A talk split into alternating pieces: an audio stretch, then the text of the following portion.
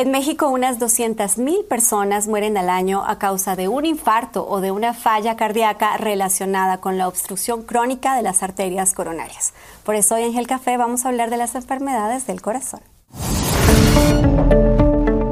Health Café. Café. Presentado por Laboratorio Médico del Chopo con Juana Ramírez y el doctor Fernando Castilleja. Hola y bienvenidos de nuevo a un episodio de Gel Café. Hoy me vestí de rojo porque vamos a hablar del corazón. Fíjate, Juana, que es un tema sumamente relevante toda vez que la enfermedad cardiovascular es la causa número uno de muerte en el mundo y pues no, no es lo menos en México, ¿no? Y es bien llamativo algo, que el 30% de estas enfermedades y estas muertes suceden en personas por abajo de los 60 años, que contraviene un poco el concepto tradicional de que el infarto es en las personas mayores, ¿no? Entonces, esto habla de una gran epidemia de factores de riesgo que contribuyen a una enfermedad más temprana. Bueno, pues ya saben que en Gel Café nos encanta invitar a los expertos y por eso hoy, para hablar de las enfermedades que afectan al corazón, hemos invitado al doctor Javier Escudero. Él es cardiólogo clínico e intervencionista, es miembro honorario de la Sociedad Mexicana de Cardiología y gobernador saliente del Colegio Americano de Cardiología. Bienvenido, doctor Escudero. No, es un gusto, un honor. Muchísimas gracias por la invitación, Juana, Fernando. Y la realidad es que qué ah, importante que ahora nos dirijamos al público con este tema, porque ya pusiste tú, ya pusieron ambos la magnitud del problema. Es la principal causa de muerte en México y una muy importante causa de limitación. Nuestro sistema arterial, que debe distribuir evidentemente la sangre y la oxigenación a todo nuestro cuerpo, va sufriendo naturalmente un cierto desgaste.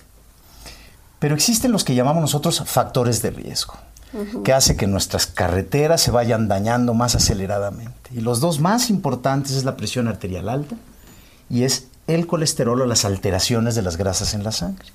Desde luego está la diabetes y la obesidad y el tabaquismo como causas también muy importantes. Pero centrémonos entonces en el colesterol y las grasas, porque es algo que es fácilmente modificable y al modificarlo podemos prevenir la enfermedad. El colesterol es muy importante, todas nuestras células utilizan colesterol. El colesterol se produce en el hígado, se envuelve en unas gotitas de proteína que se llaman lipoproteínas para ser distribuidas al cuerpo. El colesterol no tiene nada de malo en sí. Las células lo utilizan y producen hormonas, sustancias de comunicación, paredes celulares, eh, receptores. Eh, es algo que es muy importante. Ahí va, porque cuando hablamos de colesterol, eh, la gente que no es experta como ustedes, y mi trabajo es traducir, habla del colesterol malo y del colesterol bueno y como que ya todo nos hace daño, entonces ya mejor no consumamos grasas. Entonces me gustaría que me ayudaran ambos a explicarle a la gente qué es eso del colesterol malo y del colesterol bueno y luego regresamos al colesterol como un factor este importante de enfermedad cardíaca. Bien, pues eh, decía yo que el hígado produce el colesterol y lo envuelve en unas gotitas de proteína. Estas se llaman de baja densidad y utilizamos el nombre LDL de low density lipoproteins del inglés. Lipoproteínas de baja densidad. Este es el colesterol llamado malo porque es el que va a circular por las arterias y es justamente la circulación del colesterol en nuestras arterias la que hace que si lo tenemos en exceso se deposite en ese pavimento de las arterias que llamamos endotelio, crea una inflamación y va a formar sarro biológico.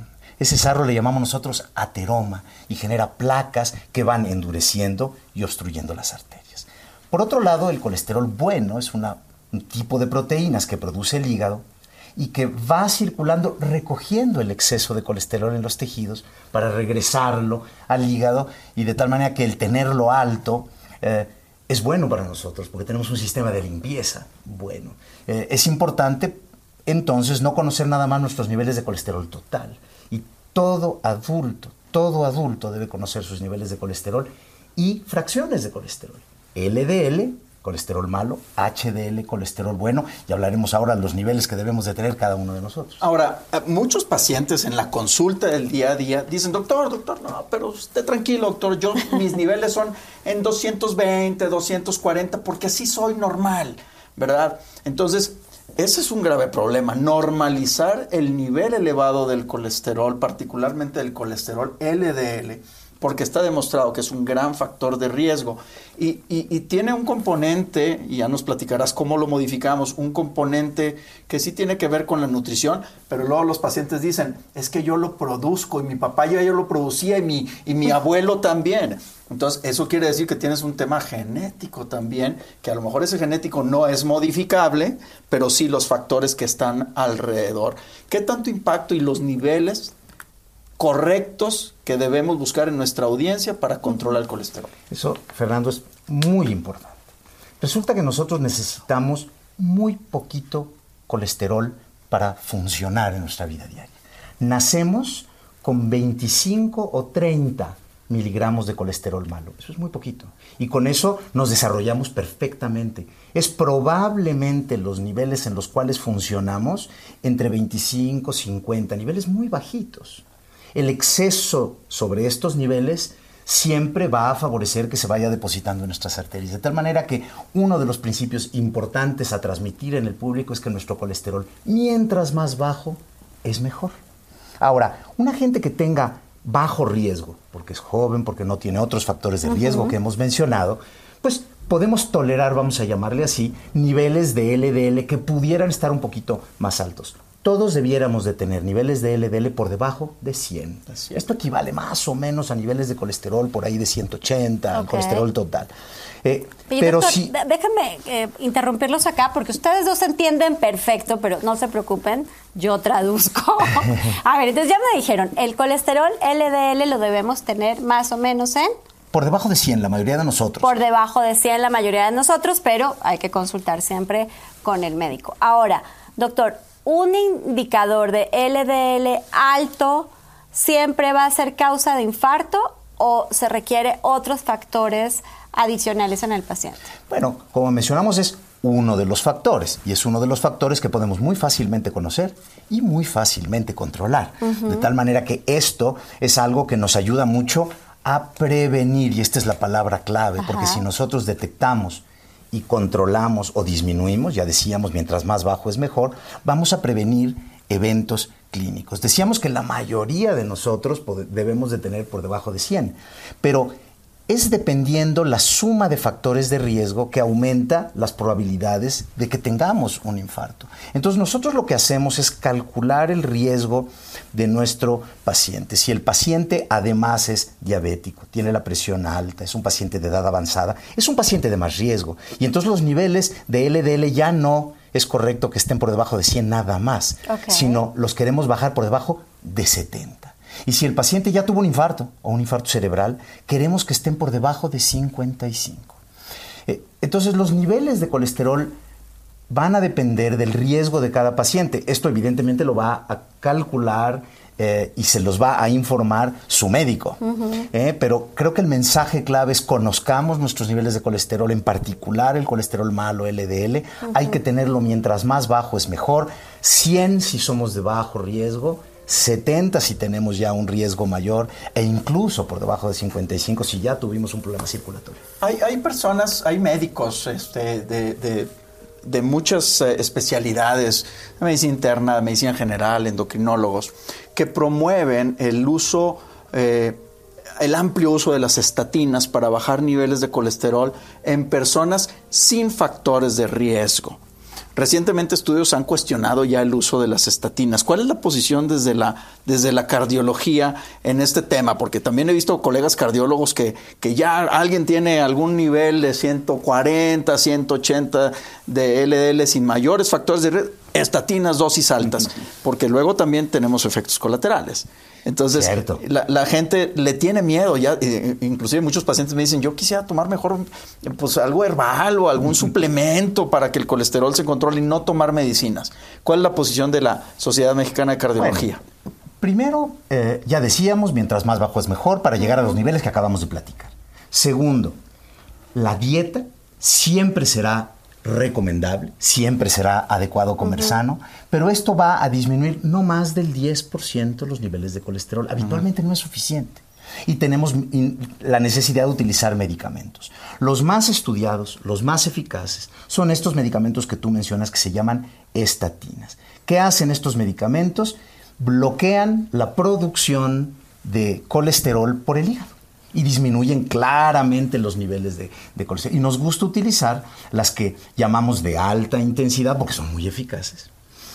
Tienen muy poquitos efectos secundarios y actúan muy muy significativamente en la reducción de colesterol para llevar a nuestro paciente a dónde? Pues a los niveles deseables de, metas que llamamos nosotros, por debajo de 100 o por debajo de 70 o por debajo de 50. Tenemos varias estatinas, se toleran muy bien, se toman una vez al día, su médico les dirá cuál es la que conviene para, para, para ustedes, pero yo creo que no hay que tener miedo a la indicación de su médico de la utilización de estos medicamentos que son muy frecuentes, no son caros, son muy seguros. Y que para eso se crearon y que llevan muchos años utilizándose y generando resultados. Pero a ver, esto es para la gente que tiene colesterol alto, pero ¿y los que ya se infartaron?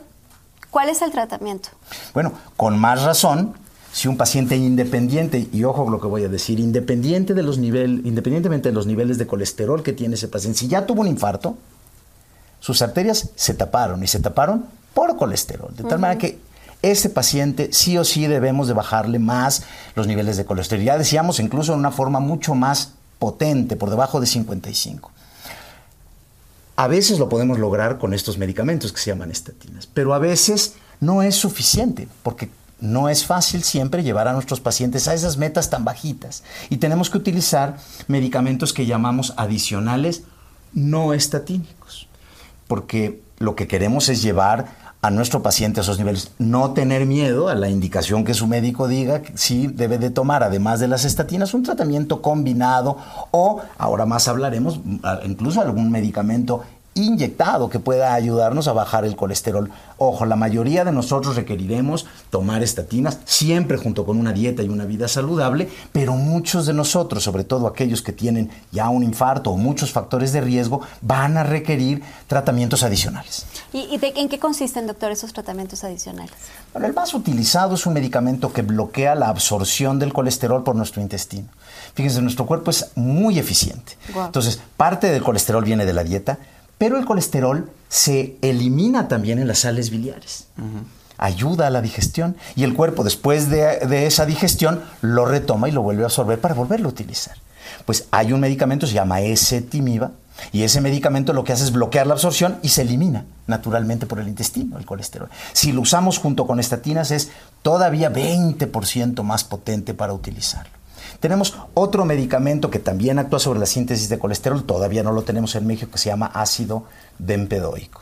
Pero si no podemos con esto, tenemos una línea de medicamentos, medicamentos biológicos que son inyectados y que bajan muy eficazmente el colesterol. Son anticuerpos, fíjate, Juana. Wow.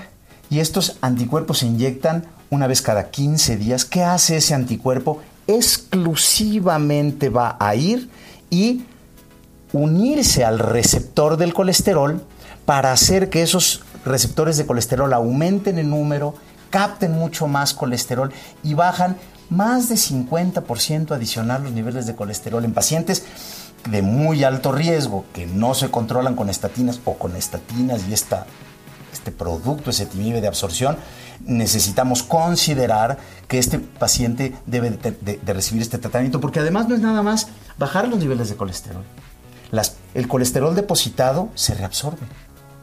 No se limpian las arterias, pero se reducen las placas, se llamamos nosotros, se estabilizan, se hacen más duritas, menos susceptibles a taparse. Y está claramente demostrado que reducimos el número de nuevos infartos al corazón, nuevos infartos cerebrales y lo que llamamos nosotros eventos clínicos, que eso es de lo que se trata, que vivamos más y mejor. Y es muy importante entender la utilización de estas diferentes, vamos a decir, escalera de complejidad del tratamiento de colesterol. ¿Por qué? Porque también luego hay personas que de entrada le queremos dar tratamientos complejos sin antes pasar por lo básico, que es un estilo de vida saludable, ¿no? Y también tenemos que poner mucha atención en reconocer nuestra genética, porque luego también Todos hemos conocido casos de personas abajo de los 50 años que han tenido infartos o enfermedad vascular cerebral fulminantes y que no tenían clásicos factores de riesgo, el típico, oye, pero si este era flaquito y le dio un infarto en el gimnasio, ¿no? Estas personas sí tienen factores de riesgo genéticos muy relevantes y, caben en el, subgrupo de personas con dislipidemias que les llamamos alteraciones primarias eh, o genéticas de, de la alteración del colesterol. Y son ellos particularmente los más beneficiados de este tipo de terapias combinadas o de alta intensidad, ¿no? Exacto, es muy importante. Estamos nosotros viendo pacientes, no estamos viendo niveles de colesterol.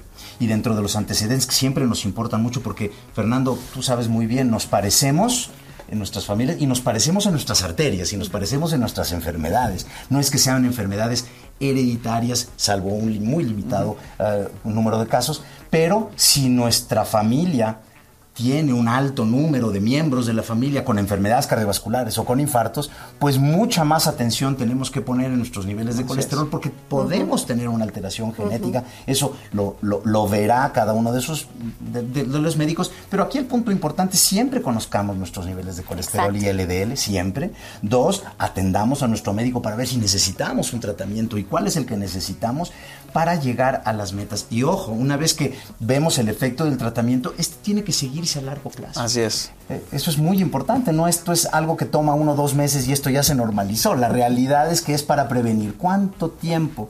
Juana, queremos prevenir una enfermedad cardiovascular, pues siempre. De tal manera que una vez iniciado este tratamiento, habitualmente lo debemos de continuar. Bueno, pues que no se nos olvide que estábamos hablando hoy de la causa número uno de muerte en nuestro país. Así que el corazón hay que cuidarlo y al colesterol LDL hay que controlarlo. Muchas gracias, doctor Escudero, por esta clase de cuidado del corazón. Fer, un placer. Y ustedes, por favor, no olviden suscribirse, activar las notificaciones para que no se pierdan ni un solo episodio de Gel Café. Health Café. Health Café. Presentado por Laboratorio Médico del Chopo. Con Juana Ramírez y el doctor Fernando Castilleja. Hey guys, it is Ryan. I'm not sure if you know this about me, but I'm a bit of a fun fanatic when I can. I like to work, but I like fun too. It's a thing. And now the truth is out there. I can tell you about my favorite place to have fun. Chumba Casino. They have hundreds of social casino style games to choose from with new games released each week. You can play for free anytime, anywhere and each day brings a new chance to collect daily bonuses. So join me in the fun. Sign up now at ChumbaCasino.com. No purchase necessary. VGW. Void were prohibited by law. See terms and conditions. 18 plus. When you need mealtime inspiration, it's worth shopping Kroger, where you'll find over 30,000 mouthwatering choices that excite your inner foodie. And no matter what tasty choice you make, you'll enjoy our everyday low prices, plus extra ways to save, like digital coupons worth over $600 each week. You can also save up to $1 off per gallon at the pump with fuel points. More savings and more inspiring flavors make shopping Kroger worth it every time. Kroger, fresh for everyone. Fuel restrictions apply.